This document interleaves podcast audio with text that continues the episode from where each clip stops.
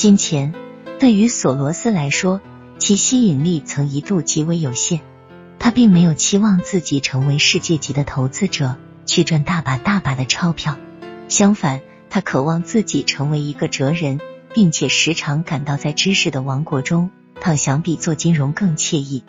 然而，他发现自己深具赚钱的天赋，并且是赚大钱。这一切似乎来得很容易。或许这就是为什么他感到被金钱所污染的原因。他不仅仅想积累财富，他想用自己的生命做更多的事情。这并非指索罗斯认为做金融投机生意不光彩，或是把它仅仅看成是赌博。他并没有为自己所从事的事情找借口，他只是没有从中获得乐趣。他渴望能为他人做点贡献，能被人们牢记不忘的贡献。他认为自己是个哲学家，而不是一个金融家。他喜欢称自己为一个失败的哲学家，这是他早年曾想要实现，现在却已放弃的梦想。他最大的梦想是给世界增添知识，及世界以某种方式运转，以及人类在世界中起什么样的作用。从学生时代起，他就在一直寻找这种知识。这种探索带他步入了哲学天地。曾几何时，他希望成为一名哲学教授。他研究经济，但对于那个世界来说，他总好像是一个匆匆看客，而不是永久居民。索罗斯感到自己被所学的经济方法所愚弄，认为经济学家对世界运转的方式缺少切合实际的理解。他们做白日梦，谈论的只是理想状态。错误的认为世界是一个理智有序的地方，甚至还在青年时代，索罗斯就清楚的知道，世界远比经济学家让人们所相信的更混乱。当索罗斯开始形成自己理论之时，他就深信这样的基本理论依据：世界深不可测，完全无理性、无秩序。简而言之，世界难以把握。他想以出书的形式将其理论提出来。但发现使这样的书通俗易懂，但可读性却很难做到。甚至有时他对自己所写的东西也深感费解。他深感知识的领域很难征服，他决定去寻找自己能够征服的领地。这个决定在某种意义上说很容易做，况且他也不得不为生计考虑。为什么不通过尽可能多的赚到钱的方式来证明他比其他的经济学家？更理解这个世界的运行规律呢？索罗斯认为，金钱能力他提供一个舞台，使他能够表达自己的观点。赚钱，简单的说，依然可以帮助他成为一位哲学家。他所进入的世界是高级金融世界，有极高的回报，然而风险也高的令人畏惧。这不是心理承受力低的人能驰骋的天地。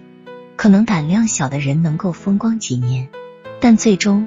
巨大的压力会降临到他们头上，这是一种对别人的钞票负有责任的压力。投入其中的代价是昂贵的，牺牲睡眠，放弃休闲，失去朋友与温馨的家庭生活，因为在金融市场中形势极其凶险。迟早，这些心理承受力低的人要另寻他路。相反，索罗斯心理承受力极强，他看起来极其沉稳，喜怒不形于色。投资成功，他会偶露满意之容；投资失意，他不会像有些人那样冲到最近处的房顶，或是摩天高楼之上寻其末路。他心平气和、沉着冷静，很少会歇斯底里的狂笑，亦或是抑郁寡欢。他正如自己所评论的，是一个评论家。的确，他曾开玩笑说他是世界上拿薪水最多的评论家，这表明他有点像是个局外人。能置身于战场之外，我是就过程进行评论，而不是缔造企业的企业家。我是判断企业状况优劣的投资者。在金融市场中，我的作用是品评，并通过决定买卖来表现我的判断。尽管从一九五六年起，他先在伦敦，然后在纽约投资商业，但他事业真正起步是在一九六九年。那时。他建立了自己的投资基金会，取名量子基金会。除八十年代初的几年以外，在其后的二十五年中，他一直积极的经营着这个基金会。在八十年代末，他采取低调态度，把大部分精力花在慈善活动上。然而，他经常同管理基金会的人保持联系。此公司是第一批被允许非美国国籍的投资者可以自由投资的海外公司。大多数海外公司受美国法律限制，通常规定最小投资额为十亿美元。同时，他没有防备损失的政策，是那些愿意拿钱冒惊人风险以获重利的富人们的超级投资伙伴。索罗斯公司出售的是短小、过时的复杂的金融设备，而介入的却是大量的资金。公司经营初期。一些小的经营者采取混合股票获利的策略，在某种程度上保证经营者能将其有价证券分为长期与短期两种。长期的指当市场上扬时可以获利的股票，短期的指市场下跌时可以获利的股票。索罗斯与其他一些公司的巨头抛弃了这种策略，超出了美国的股票市场的范围，在全球范围内对金融市场的股票、利率和货币等方面。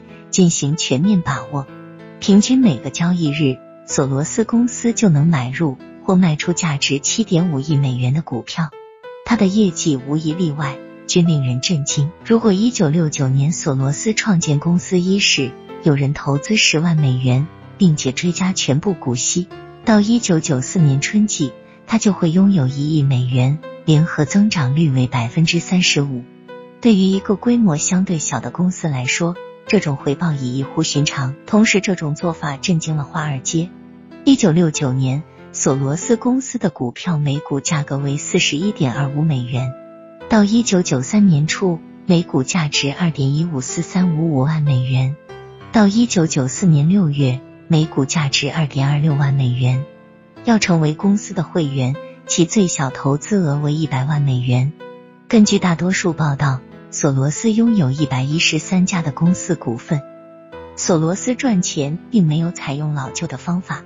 十九世纪的美国工业巨子，像洛克菲勒和卡耐基，是通过建筑工业、石油和钢铁积聚财富。而乔治·索罗斯既没有自己的公司，又没有任何工业基地。他的独到之处是运用大笔的资金，在金融市场中机动灵活的运作。